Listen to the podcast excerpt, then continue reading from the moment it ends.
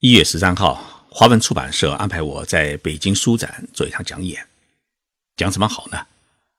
我在网上做了一次调查，征询网友们的意见。许多网友呢，希望我讲一讲日本社会它现在到底是一个什么样的状态，真的是不是像一些媒体报道的那样，已经走向衰落？我想这是一个很好，也是一个很现实的主题。也就是说啊。在我们中国崛起的背景之下，我们该如何看待日本社会和日本经济？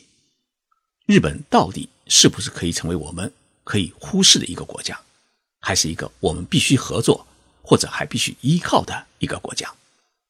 这一判断对于我们国家在制定对日本的外交政策时尤为重要。对于我们普通的民众来说啊，也是需要一个公正了解的事情。为什么会出现一个日本已经衰落的观点？我想主要的原因呢是两个，一个是在二零一七年，日本东芝等一些公司呢纷纷抛售它的家电事业，并落入到我们中国企业之手；二是一些日本著名的企业出现了产品质量报告造假的问题。这两个原因啊。确实体现了日本企业目前面临的困难和问题，但是我们注意到，这些问题的出现，并没有影响到国际投资家购买日元和日本股票的信心。日元呢还在涨，日经平均指数还在攀升。为什么日本经济还会出现这么一种欣欣向荣的景象呢？因为国际的经济学家们和投资家们的观察。与我们不一样，他们认为，一个国家是否衰落与 GDP 的增长没有太大的关系，关键在于它的创新能力。一个国家、一家企业能不能不断的吐骨纳新来改变自己，然后去创造未来，能不能给整个社会输入新的血液，给整个世界经济带来一种蓬勃生机，这才是关键。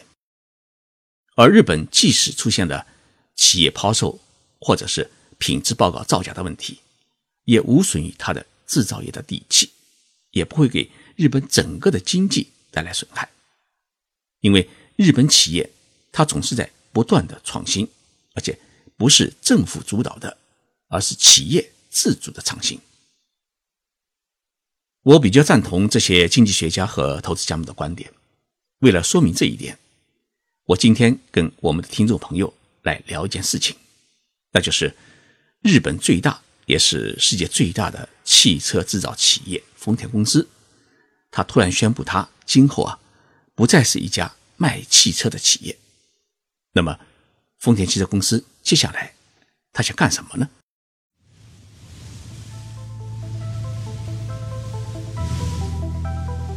任你波涛汹涌，我自静静到来。静说日本，冷静才能说出真相。我是徐宁波，在东京给各位讲述日本故事。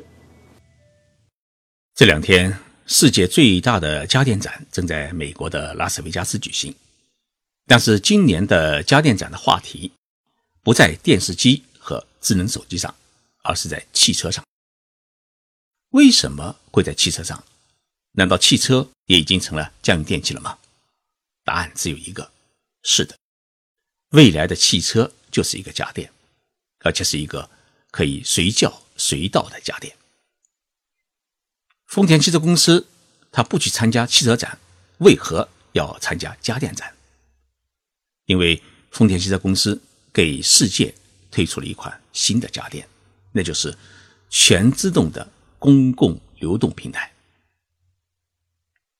丰田汽车公司社长丰田章一郎先生是亲自登台讲演，这是许多媒体所没有想到的。丰田社长在拉斯维加斯，他讲了什么呢？他讲了两句话，令世界感到震惊。第一句是：世界将进入一个个人不需要拥有汽车的时代。第二句话是：我们丰田汽车公司将不再是一家卖汽车的公司。许多在场的人啊。听了丰田社长的这两句话以后啊，感觉到一种迷惑不解。丰田汽车公司就是一个造汽车、卖汽车的公司。你不卖汽车，你想干什么呢？丰田社长给我们抛出了一个全新的概念。他说啊，在我们许多人的眼里面，汽车是一个交通工具，而且是一个比较私密的交通工具。许多人都在为拥有一辆漂亮的私家车而努力。但是，随着全自动驾驶技术的普及，汽车它不再成为一个人所必须拥有的一个私人的交通工具，而是一个随时可以调度而且不需要驾照的公共产品。丰田社长说到这里时啊，丰田汽车公司在演讲会场推出了一辆崭新的全自动驾驶的电动汽车。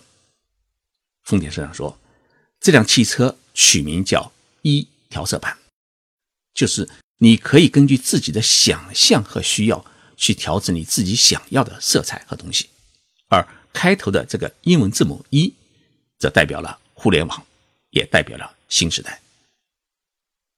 丰田汽车公司推出的这一辆一调色板汽车有三个特点：第一呢，它是全自动驾驶；第二个呢，它是不用汽油燃料，而是用电；第三，它搭载了最新的互联网技术和相关的设备。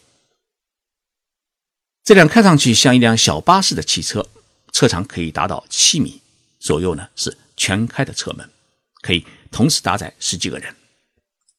根据丰田社长的解释，在上下班的高峰期时啊，这辆汽车呢可以作为一个公共的交通工具，供人们上下班使用。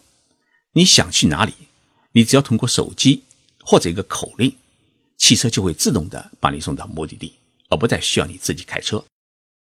那么上下班高峰期过了以后，这辆汽车可随时被调度到物流中心，成为一辆自动的送货汽车。而到夜里以后啊，上下班高峰期结束之后，或者在周末，这辆车呢，又可以搭载着商品，变成一辆街头的售货车。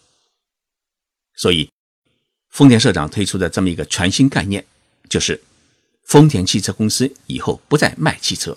而是要向全社会提供一个崭新的全自动的公共流动平台。为了打造这个平台，丰田社长在讲演中啊，报出了一连串的合作伙伴的名单，包括美国的亚马逊、必胜客、美国邮布，还有中国的滴滴出行。丰田汽车公司要跟这些伙伴一起打造这么一个全自动的公共流动平台。我们不得不说，丰田社长抛出的这个概念和丰田汽车公司推出的一调色板汽车，确实是革命性的，可以说是迄今为止我们想都没有想过的一个崭新的概念。它至少给我们提供两种启发：一种是它的技术创新，丰田汽车公司的全自动驾驶技术，它完全可以支撑起这么一个流动平台，满足人们不同的需求。以后的汽车。不只是交通工具，而是可以变成一个多功能的移动平台。同时，这种创新的理念为世界的制造企业提供了一个崭新的发展思路，它将会改变人们的生活方式，带动一系列的新兴产业的诞生。丰田汽车公司是一家日本企业，而且是一家日本最有代表性的企业。它的创新不是政府逼它的。而是企业为了求生存和发展，自己寻觅和创造的。那么这种自主创新的能力，它源自于它的技术的储存和研发能力，也源自于这家企业对人类未来的全新的思考。那么，像丰田汽车公司这样的日本创新型企业有多少家呢？可以说，日本大中型企业都是这样的企业，除非他自己啊。不再想发展和生存。索尼公司当年将电脑和电视机产业抛弃时啊，许多人都担心索尼完蛋了。但是过去几年，我们发现索尼的电视机和电脑不见了，但是我们用的电脑和电视机里面却发现了许多核心零部件是索尼生产的。全世界正在研发生产的全自动驾驶汽车，包括丰田在内。使用的图像传感器基本上都是索尼的技术。前几年，日本电脑制造业的别祖 NEC 公司将电脑产业呢卖给了中国的联想集团。许多人也担心日本的半导体产业完蛋了。但是过去这几年，我们发现啊，NEC 公司不仅没有抛弃半导体产业，相反的实现了一个划时代的创新。NEC 公司啊，最新推出了一项全自动高智能化的视听技术。这项技术呢，将会完全取代我们现在手里所使用的高智能手机。它会让苹果公司，甚至是我们的中国的华为公司走下坡路。因为 NEC 公司的这么一个小小的耳塞，它可以取代智能手机所有的功能，让看变成听，空出你的手来去做你想做的事情。所以，我们看日本经济啊，不能只看它的哪些产业被抛售了，而是应该看它又创造出了什么新的产业来引领世界。我们中国现在还处于一个经济结构的调整期，去产能、去消耗，培养新的经济增长点。但是对于日本来讲呢，这个经济结构调整在二十多年前的泡沫经济崩溃之后，它已经完成。日本目前进行的是整个产业结构调整，也就是说，如何把一些没有竞争力的低端技术的产业抛弃，去创造一些未来型的新产业。像电脑、电视机、电冰箱等白色家电，在日本的企业的眼里面啊，已经属于没有竞争力的低端技术产品，完全可以抛给劳动成本低廉的国家去做，而日本呢？只要研发制造出这些白色家电的核心的零部件就行。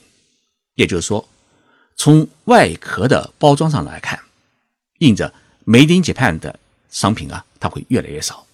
但是，当你打开这些商品的时候啊，会发现印着 “Made in Japan” 的零部件会越来越多。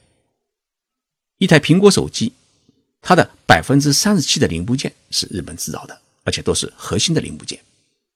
美国最新型的波音787客机，百分之三十五的核心技术是日本企业提供的。比如，客机的机体，它不再使用传统的铝合金，而是采用了日本东丽公司开发的碳纤维复合材料。这种材料呢，又轻又牢固，比铝合金机体啊可以节约百分之二十的燃能，而且呢，机体不再冰冷，机舱内的自然温度呢。比铝合金机体的温度呢要高出五度。波音787优美的曲线型的主翼也是日本三菱重工业公司制造的，驾驶舱是由日本川崎重工业公司制造的，客机内的音响播放系统是松下电器公司生产的，机舱门呢是由日本 JMK 公司生产的，连波音787客机的厕所内的。温水冲洗坐便器也是日本东陶公司生产的，也就是托多。日本总共有六十多家企业参与了波音787的制造，所以有人说啊，波音787名义上是美国的客机，其实是一家总日本国产的客机。让别的国家去做外壳，让日本来做内芯，这就是日本产业结构调整的一种新思路。而这种新思路呢？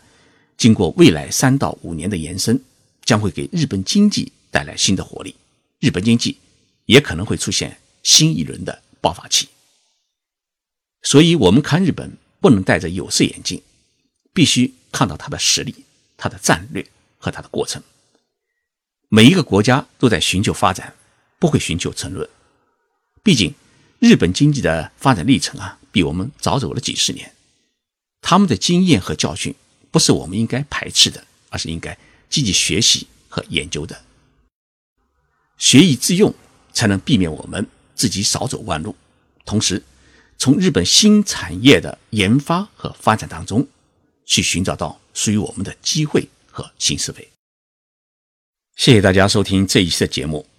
十三号上午十点五十分，我在北京国际展览中心一号馆的二层举行讲演会。